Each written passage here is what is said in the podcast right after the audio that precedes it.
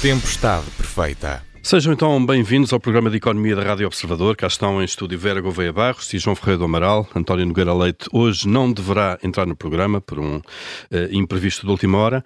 Sejam uh, bem-vindos, uh, os dois então, João, Vera, agora aqui presencialmente, já nos podemos cumprimentar educadamente no início do programa. Hoje vamos discutir se o Estado deve ou não apoiar as famílias a propósito do aumento das prestações do crédito à habitação e depois vamos olhar para o acordo acordo laboral eh, que foi eh, assinado esta segunda-feira entre o Governo e os sindicatos da função pública. Eu sou o Paulo Ferreira e esta é a Tempestade Perfeita.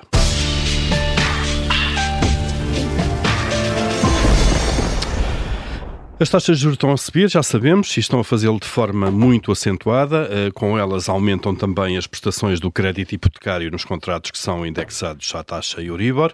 Na área da habitação, o Governo já anunciou uma medida que vai limitar o aumento das rendas a 2% no próximo ano e diz que está a preparar medidas eh, para as famílias com empréstimos. Bom, a questão que se coloca aqui então é saber se, antes de mais, o Estado deve ou não intervir nesta área.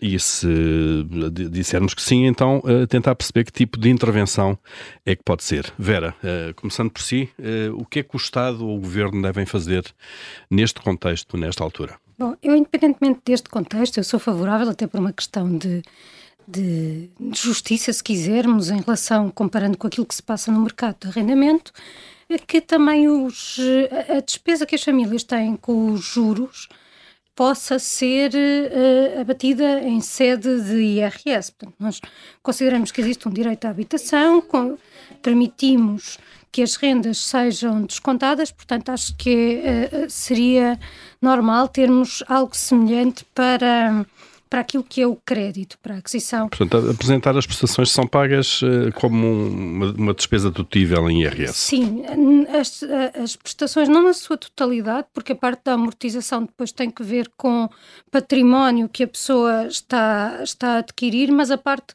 dos juros que é, por uhum. assim dizer, mesmo despesa um, à semelhança daquilo que acontece com, com as rendas. Nós temos muito a tradição de dizermos que somos um país de proprietários. Na verdade, nós num contexto europeu não estamos propriamente desfasados. O, o, país, os países de arrendatários, como por exemplo a Alemanha, é que estão um bocadinho fora daquilo que é a norma na, na, na Europa. Mas já agora, uh, trazendo aqui uns números, se calhar convém que nós tenhamos noção daquilo que tem sido a, a evolução do crédito à habitação por habitante. Por exemplo, ainda ao INE, só tenho dados até uh, eh, 2020, mas aquilo que, nós vi, aquilo que nós observamos é que essa, esse montante médio por habitante no país tem estado a decrescer. Em 2012 era acima dos 9 mil euros, estamos nesta altura, uh, nesta altura, quer dizer, em 2020 estávamos em torno dos 7.500 uhum. euros. Mas mais do que isso, se olharmos para aquilo que nos contam os censos de 2021, e se calhar muitas pessoas não têm esta noção, a gente vê até pelos discursos que se vão ouvindo uh, em torno da temática da habitação, 62% dos alojamentos. Uh, que são ocupados pelos proprietários, portanto, pessoas que vivem em casa própria, 62%, 62% uh, uh, destas famílias não têm encargos com a habitação.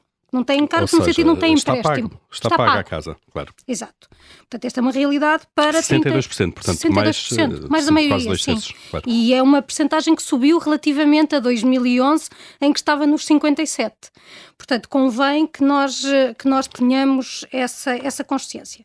O que me parece fundamental aqui, e mais uma vez fora do, do contexto específico que estamos a viver, é que se invista na literacia financeira e que se tenha também algum controle um, alguma monitorização, eu penso que isso é, é, uma das competências do Banco de Portugal relativamente àquilo que é a atividade de intermediação financeira porque uh, posso dizer com segurança que neste, neste, neste, nestes meses mais recentes, uh, apesar de uh, um caso que eu conheço de alguém que pedia insistentemente simulações a um desses intermediários financeiros relativamente à taxa fixa, ele insistia em enviar taxas variáveis e a aconselhar que a taxa variável era a melhor opção. Portanto, eu não acredito que não faça isto por maldade.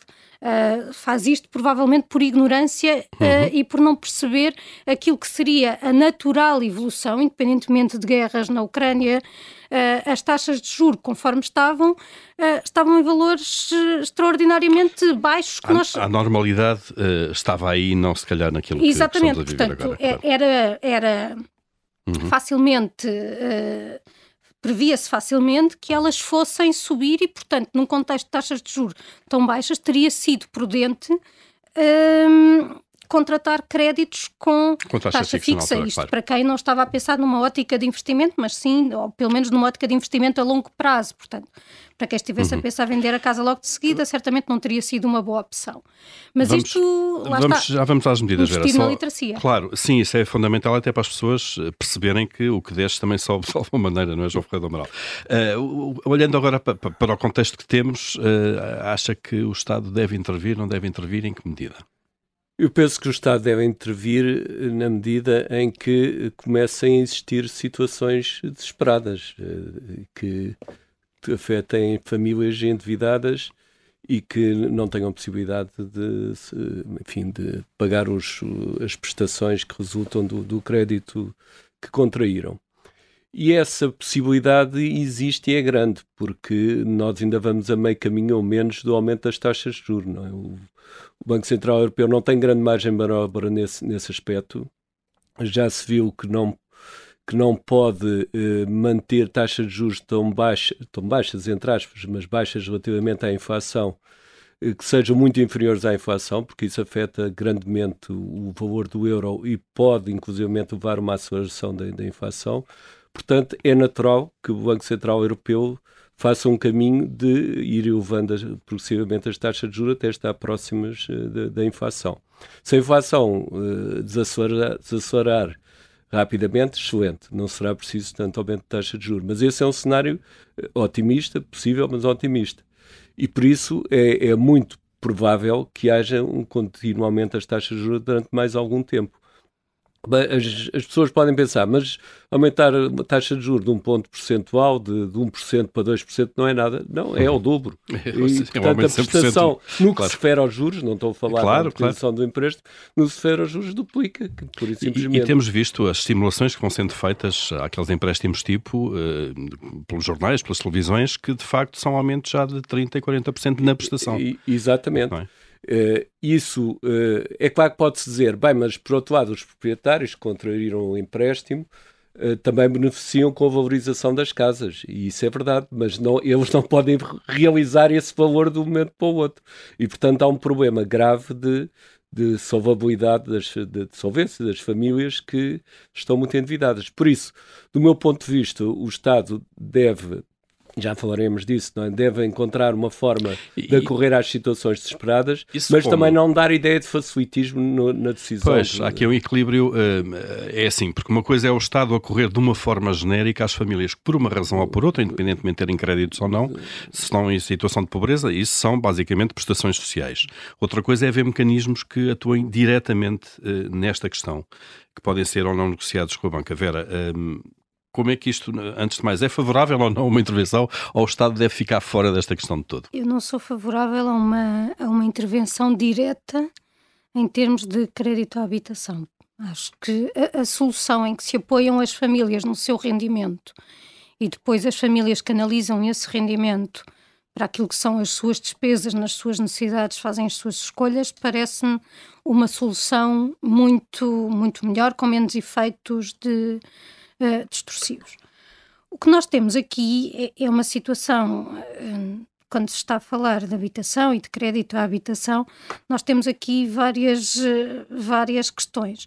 Uma delas, há bocadinho o João dizia das, do, do, aumento do preço das casas, a, a tragédia é que quando os juros começam a aumentar, isso do lado da procura vai contraí-la e, portanto, por efeito da procura, a tendência será para que o preço das casas uh, diminua. Nós não sabemos o que é que vai acontecer exatamente no mercado imobiliário, porque do lado da oferta temos os custos da construção a aumentar e, portanto, uma força de sentido contrário. E, e, e do jogo entre estas duas se, se dirá o que vai acontecer, e se calhar vão acontecer coisas diferentes em, em segmentos diferentes, por exemplo, construção nova versus uh, versus, claro. reabilita versus as existentes, mesmo que não necessitem de ser reabilitadas. E as pessoas tomam as suas decisões de crédito com base naquilo que é, uh, comprometem-se com um montante de crédito que serve para pagar uma casa com os preços que eles têm num determinado momento, sendo que depois aquilo que dão como garantia vai depender do comportamento, nomeadamente dos, dos juros. Por outro lado, nós sabemos também que nestas questões da banca, quando a banca começa a sentir dificuldades, todos nós começamos a sentir dificuldades, não é? Já tivemos essa experiência e, e, e sabemos perfeitamente que uh, os, os prejuízos uh, no setor bancário são, são facilmente... São comunitários. São comunitários, claro. exatamente. Portanto, também...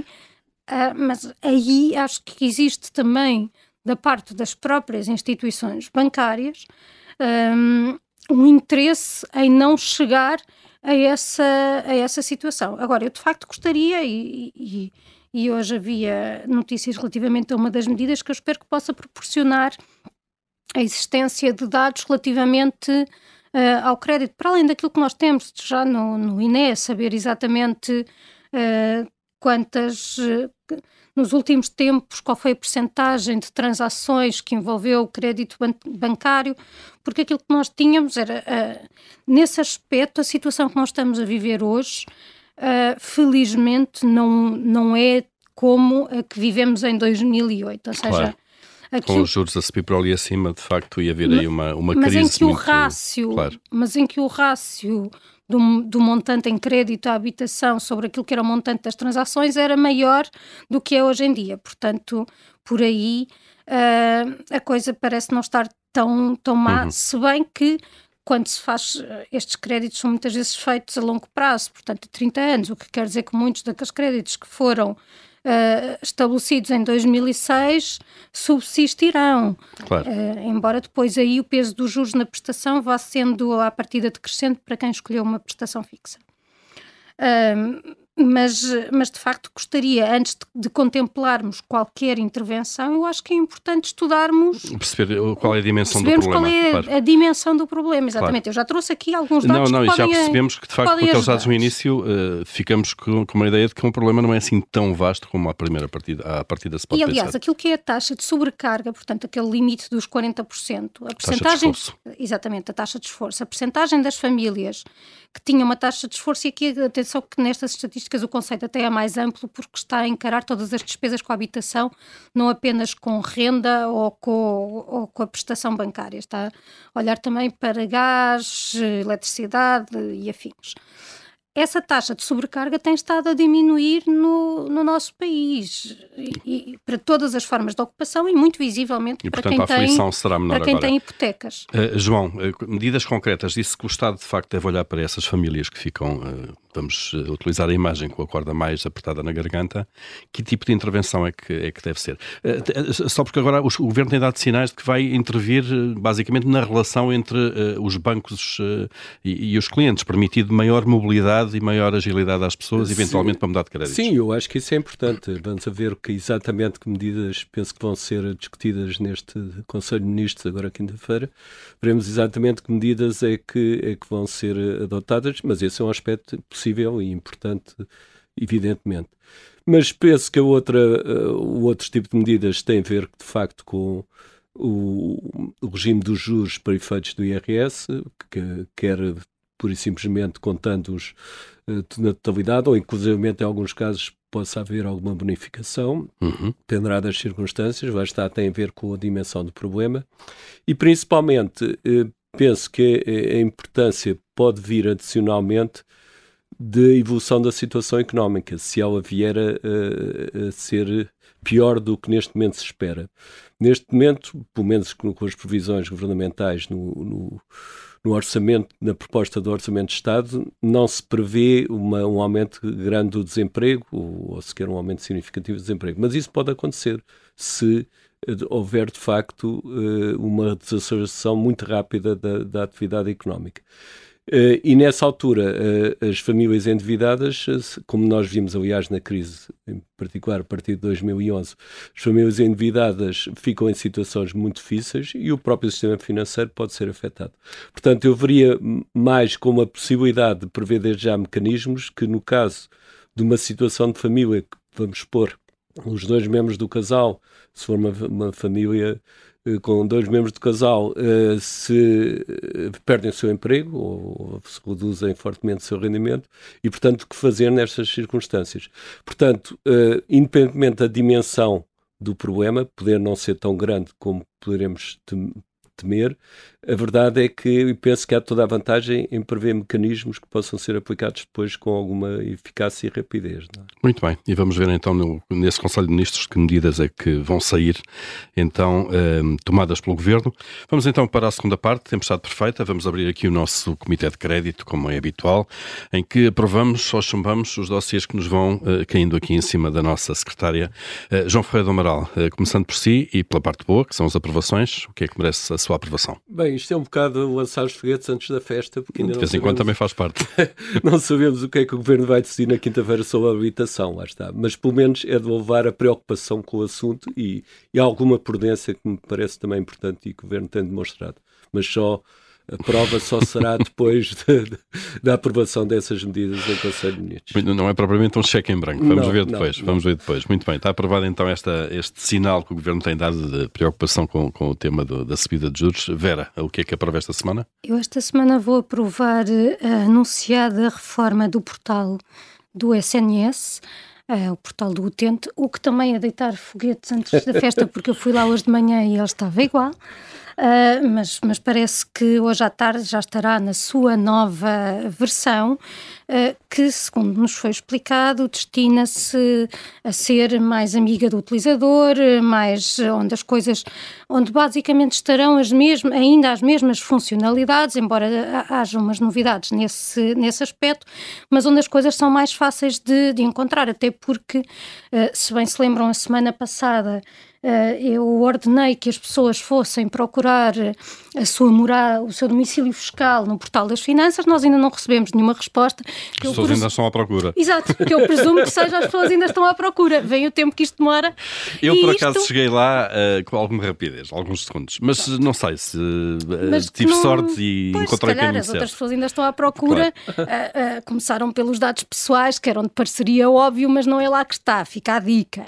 Ah, já, já tem uma pista. Esta semana tem uma pista, na próxima continuem a. E, e agora deve haver muita gente por lá a atualizar o IBAN, não é? Para receber os. Eventualmente, os, os se tiverem encontrado. Euros, Mas o que acontece é que, de facto, todas estas coisas representam custos de contexto também para, para os cidadãos e para as empresas que muitas vezes têm a maravilhosa digitalização, mas depois não se conseguem uh, orientar com ela porque ela de facto não foi uh, organizada num modo que, que, permita ser fácil de usar, coisa que eu espero que agora aconteça com o portal da saúde. saúde. Vamos então uh, esperar. E espero que, que, pelo menos se não agora, futuramente, se encontrem funcionalidades como eu poder introduzir resultados de exames que não estejam lá, uh, poder fazer alterações nos, uh, nos dados uh, pessoais que, que tenham, entretanto, sido mudados. Pronto. Vamos ver, vamos aguardar então, sem cheque, sem branco.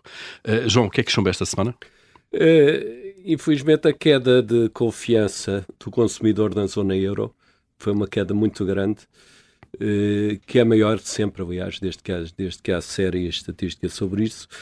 E, portanto, isso afeta-nos tendencialmente em vários setores, mas principalmente se, eles, se os consumidores da zona euro se lembrarem de reduzir as viagens ao estrangeiro, eh, afetar-nos em termos turísticos. Portanto, nunca é bom e nestas, nas circunstâncias atuais, aliás, previsíveis, porque todo o ambiente que se tem criado é um ambiente de pessimismo, a meu ver, até no início um pouco exagerado, mas que se está a ter a sua própria confirmação, não é? Como as, self-fulfilling prophecies, self não é? E agora o consumidor está a reagir a isso na, na União Europeia, na zona euro. Pois, e é mais marcha para a fogueira. Aliás, nas últimas horas já há informações de que, de facto, poderá já estar em recessão a zona euro. Sim, é possível. Vamos ver, é, é possível. possível.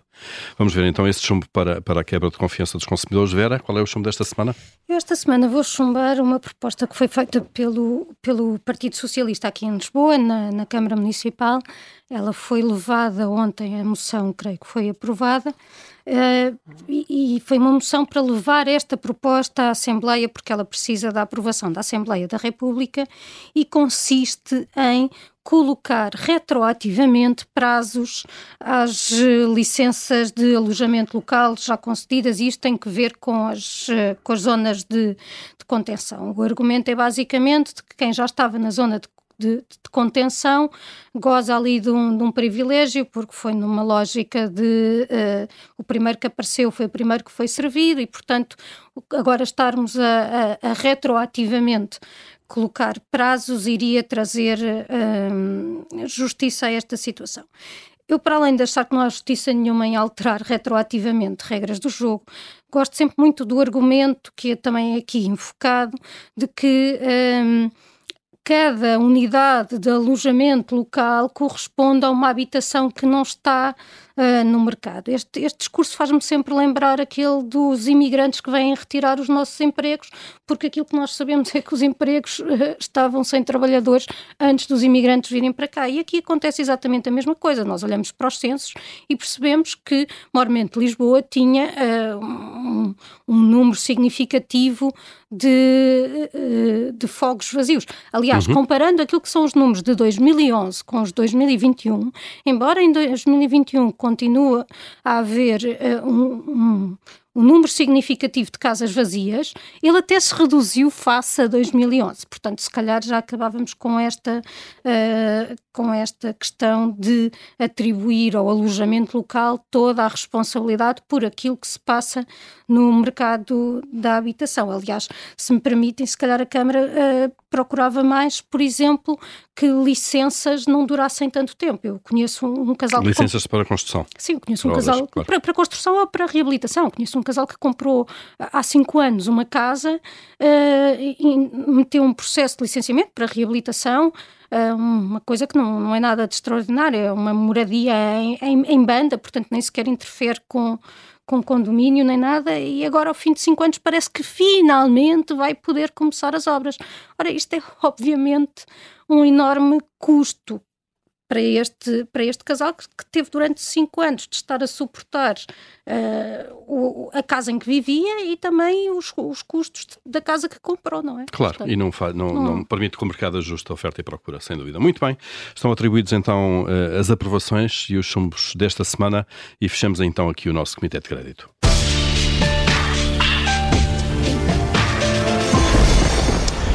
Está fechado o acordo entre o Governo e os sindicatos da função pública, neste caso os sindicatos afetos ao GT, porque a Frente Comum da CGTP ficou de fora, como aliás é habitual uh, nestes acordos, e a última vez que um acordo desta natureza para a função pública foi assinado foi eh, entre o Governo e os sindicatos foi em 1999. Portanto, estamos a situar-nos na governação de António Guterres e numa altura em que estávamos a entrar para o euro.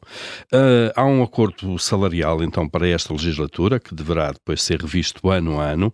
Para já há aumento mínimo de 52 euros nos trabalhadores do Estado eh, e em 2023 eh, o aumento médio será de 5,6%. João Ferreira do Amaral, já temos falado aqui muito sobre esta questão eh, e sobre, no fundo, a, gestão das pessoas do Estado, dos recursos humanos do Estado, da má gestão de uma forma genérica, se me permitem resumir assim. Será que este acordo consolida de alguma forma esse mau caminho, desta vez com a assinatura também dos sindicatos? Uh, sim e não, do meu ponto de vista. Uh, não, não contribui para uh, melhorar a questão das remunerações da, da, da, função pública e da sua competição com o setor privado nas, naqueles, naquelas funções em que há essa competição e em que o setor público fica muito uh, atrás das remunerações do setor privado, com prejuízo para, para, a sua eficácia, mas também é verdade que não é, eh, enfim, é uma, não há uma melhoria e até há uma situação pior em termos reais na generalidade, na média dos funcionários públicos, mas há, apesar de tudo, uma tentativa de moderar essa, essa perda de acordo com as, as carreiras e, e, com, e com as áreas da, da função pública. Uh, agora, de facto, uh, não é, do meu ponto de vista, a evolução que se deveria esperar, porque uh, é, é, certo que o, o governo garante, através dos aumentos que, que anunciou, que os menores rendimentos da função pública uh, ficam, pelo menos, uh, coberto de, das consequências da inflação uhum. se ela não se acelerar, entretanto. E isso ainda iremos ver. Mas não me parece que seja boa prática, independentemente das situações excepcionais que possam surgir, boa prática dosear os aumentos da função pública apenas por esse critério porque de facto eh, então passava a ser apenas um critério redistributivo. Numa situação em que as remunerações da função pública e a sua melhoria nessas nas dimensões que eu referi são importantes para a própria qualidade do funcionamento dos serviços claro. públicos. Portanto, não pode ser apenas uma questão de redistribuição. De acudir mais aos mais salários a, mais, mais claro baixos. Claro que isso é importante, mas não é isso que está em causa. E neste caso, já agora, estamos a falar de um cenário de aumentos de 2% para os salários Exato. mais elevados da função Portanto, pública. Portanto, significará 2% a prazo é, digamos, o objetivo do Banco Central Europeu para a inflação.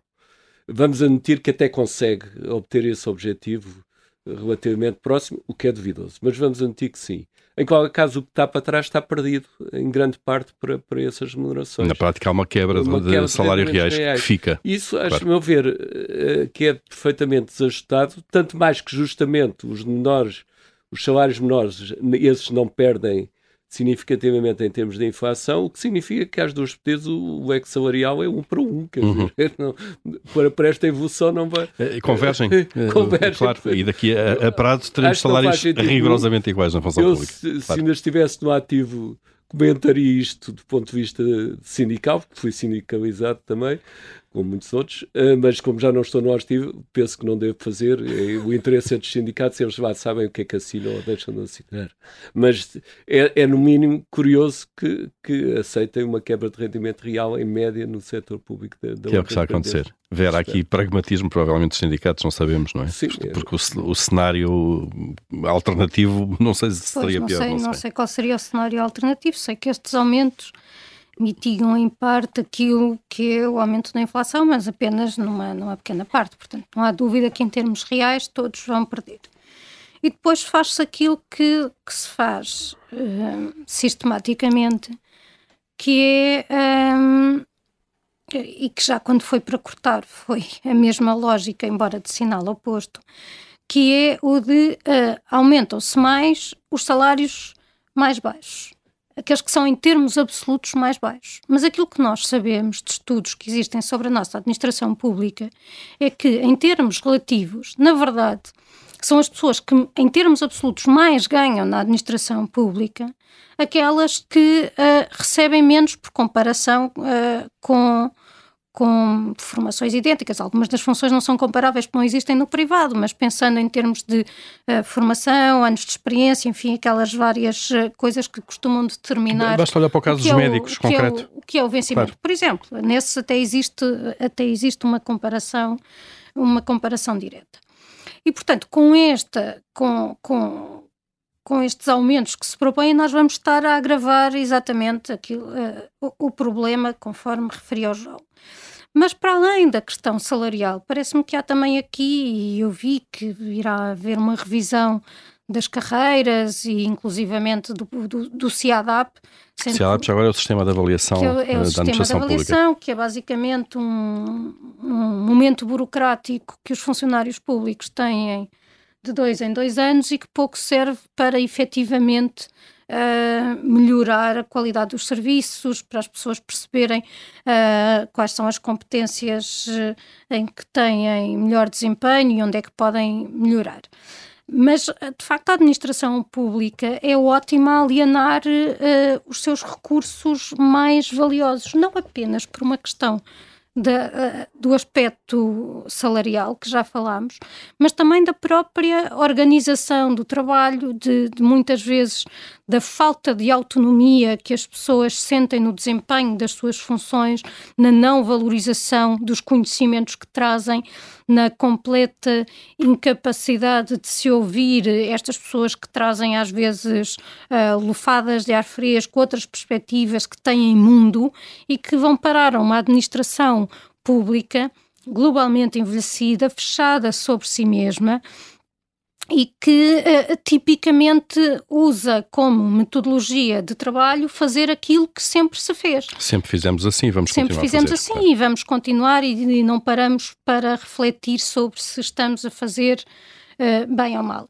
E portanto, pessoas que até podem ir para a administração pública, conhecendo as condições uh, financeiras que lhe são dadas por algum tipo de chamamento uh, e de entrega ao caso, à causa pública, também muito rapidamente se sentem frustradas no seu papel e percebem que são engolidas uhum. por uma máquina que não as deixa progredir, que não as deixa uh, trazer outras visões sobre, sobre formas de, de trabalho. Acho que, e, portanto, acho muito importante, e isso se calhar não é o papel destes, deste tipo de, de negociação, ou se calhar até é, um, de pararmos um bocadinho para pensarmos como é que estamos a fazer uh, as coisas, se faz sentido ter pessoas altamente qualificadas, por exemplo, a quem se manda escrever uh, e-mailzinhos num trabalho de que é de, de secretário e nem sequer se lhes dá liberdade para fazerem a sua própria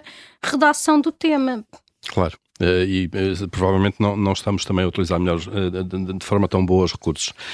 João, mas não, não, haverá aqui, este é um acordo para a legislatura, portanto tem um, um horizonte de quatro anos, pelo menos há aqui alguma estabilidade política uh, que o governo ganha, obviamente, e é importante para o governo também, mas também para os sindicatos. Pelo menos sabem com o que é que contam mais coisa, menos coisa por quatro anos, não é? Sim, mas não esqueçamos que uma parte importante do, dos sindicatos não, não assinou, não é? é a, frente comum, comum da, da, da CGTP, portanto, sim, que, que, é muito representativa, provavelmente a mais representativa. Mais representativa, claro. e principalmente em certas zonas do, dos funcionários públicos e, portanto, uh, veremos o que, é que, o que é que se há uma adesão, porque pode haver adesão mesmo a pessoas que não façam parte de sindic desses sindicatos, não é?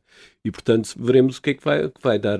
Vai haver, com certeza, muitas situações em que isso vai ser testado, nomeadamente uma greve que está já prevista, e, e portanto, vamos ver se há adesão das pessoas ou não. Claro. Uh, porque é, é preciso ver que uh, as pessoas podem estar neste momento uh, preocupadas com o futuro e até dispostas a fazer mais alguns sacrifícios por causa disso, mas a certa altura, evidentemente, as coisas tornam-se mais difíceis de justificar, até porque havia de facto margem de manobra, sem pôr em causa a questão da dívida pública, nomeadamente da dívida pública, havia margem de manobra para se poder aumentar mais a, a massa salarial dos, relativamente às remunerações da, da função pública, que aumenta 5,5%, quando a inflação este ano, e em princípio devia aumentar tanto como a inflação passada, a inflação este ano ficará, enfim, por volta de 7, 8%. Claro. E, e, portanto, isso começa a ser difícil as pessoas aceitarem isso. Portanto, também esse é um fator a ter em conta. Uma coisa é o acordo que se pode fazer a nível de sindicatos e governo, mas ainda por cima é um acordo a prazo e, portanto, pode ser revisto eh, e é natural que seja, porque a realidade também vai, vai se tornando diferente do previsto. Outra coisa é o real, a real atitude das pessoas face a esse. Certo, não, não têm que estar todas radiantes com este acordo. Não, e, e pode ser que estejam, pode ser que não, mas veremos. Muito bem. Vamos, uh, vamos, vamos já para o nosso momento de tirania, Vera, a menos que queira uma última frase sobre este tema, não? não. Vamos para a tirania então. E começando mesmo por si, Vera. O que é que manda esta semana? Ou o que é que mandaria, se pudesse? Ah, o que eu vou mandar eh, acaba por se entroncar naquilo que já, que já disse um bocadinho a propósito do Comitê de Crédito e que é o de uh, rever procedimentos de licenciamento, de simplificação, agilizar, um, agilizar esses, esses procedimentos. Eu sei que está previsto uh, em termos de uh, governativo de isso, mas depois nas câmaras esse trabalho precisa de ser feito e perceber porque é que as coisas estão paradas tanto tempo à espera de, de, coisas eh, mínimas. E ao mesmo tempo também a olhar para aquilo que são os vários eh, portais dos serviços públicos que muitas vezes estão muito bem intencionados mas que depois são uma confusão onde uma pessoa perde imenso tempo sem encontrar aquilo de que necessita, com informações contraditórias, com links que depois vão para becos sem saída, no, Ou que não funcionam, que, claro, uh, ou sem funcionalidades funcionam, que são... Mas, claro. mas se me dizem que eu tenho que preencher um formulário e depois aquilo, o link me conduz a uma lista de 30 formulários, se calhar eu fico um bocadinho perdida sem saber qual deles é que é. Portanto, uh, olhar para isso eventualmente pôr uh, especialistas nessas matérias, parece que usar, uh, para ajudarem a, terem, a ter sites que de facto facilitem a vida às pessoas em vez de serem um, um desespero. Claro, e que já agora facilitem também aos próprios serviços, não é? Eles próprios... E também aos próprios serviços, porque depois os serviços têm de andar a corrigir. Quando, quando eu preencho um formulário errado, do outro lado há uma pessoa que está a receber um formulário errado e que vai ter de me dizer: olha, não era este é o outro. Ou então o processo morre ali porque ninguém então diz nada a ninguém. O processo morre claro, claro. e fica mesmo ali no Triângulo das Bermudas. Claro. Uh, João, o que é que manda esta semana? Bem, não é, não é novidade, mas é mais um exemplo. Uh, se eu mandasse, obrigava os partidos, principalmente os mais importantes no nosso espectro político, a discutirem como deve ser os problemas nacionais. O último caso é o do gasoduto, que ainda o acordo não está pronto e já é considerado por alguns como a pior coisa do mundo e por outros, apoiantes do governo, como a melhor coisa do mundo. Mas como não, será... que não está assinado, não é? Não se, ainda, está... se ainda estamos na discussão, ainda bem que não está assinado. e, portanto, era, era útil que a gente, de gente, quando digo gente, o cidadão comum como eu, percebesse o que é que é assim tão mau ou assim tão bom do acordo, mas de uma forma séria e sem, enfim, começar logo, passa a expressão à pacharada logo desde o início. É? Claro, e num tema técnico eh, com muita objetividade, Sim. em que seria, penso eu, que o melhor os especialistas... E o pior é quem está a propor. Uh, exatamente, e que estamos, de facto, estamos numa posição completamente... Eu não, não, não consigo perceber exatamente o que é que está em causa, porque o a confusão é de tal ordem e, enfim, o, a forma como é debatido, ou supostamente debatido é de tal ordem, que tira ao cidadão comum a possibilidade de, de, ter uma opinião. De formar opinião. Muito bem. É isso. Estão também as vossas tiranias colocadas aqui em cima da mesa esta semana. Fechamos aqui a Tempestade Perfeita. Cá estaremos de novo para a semana e até lá pode ouvir-nos, como sempre, nas plataformas habituais em podcast.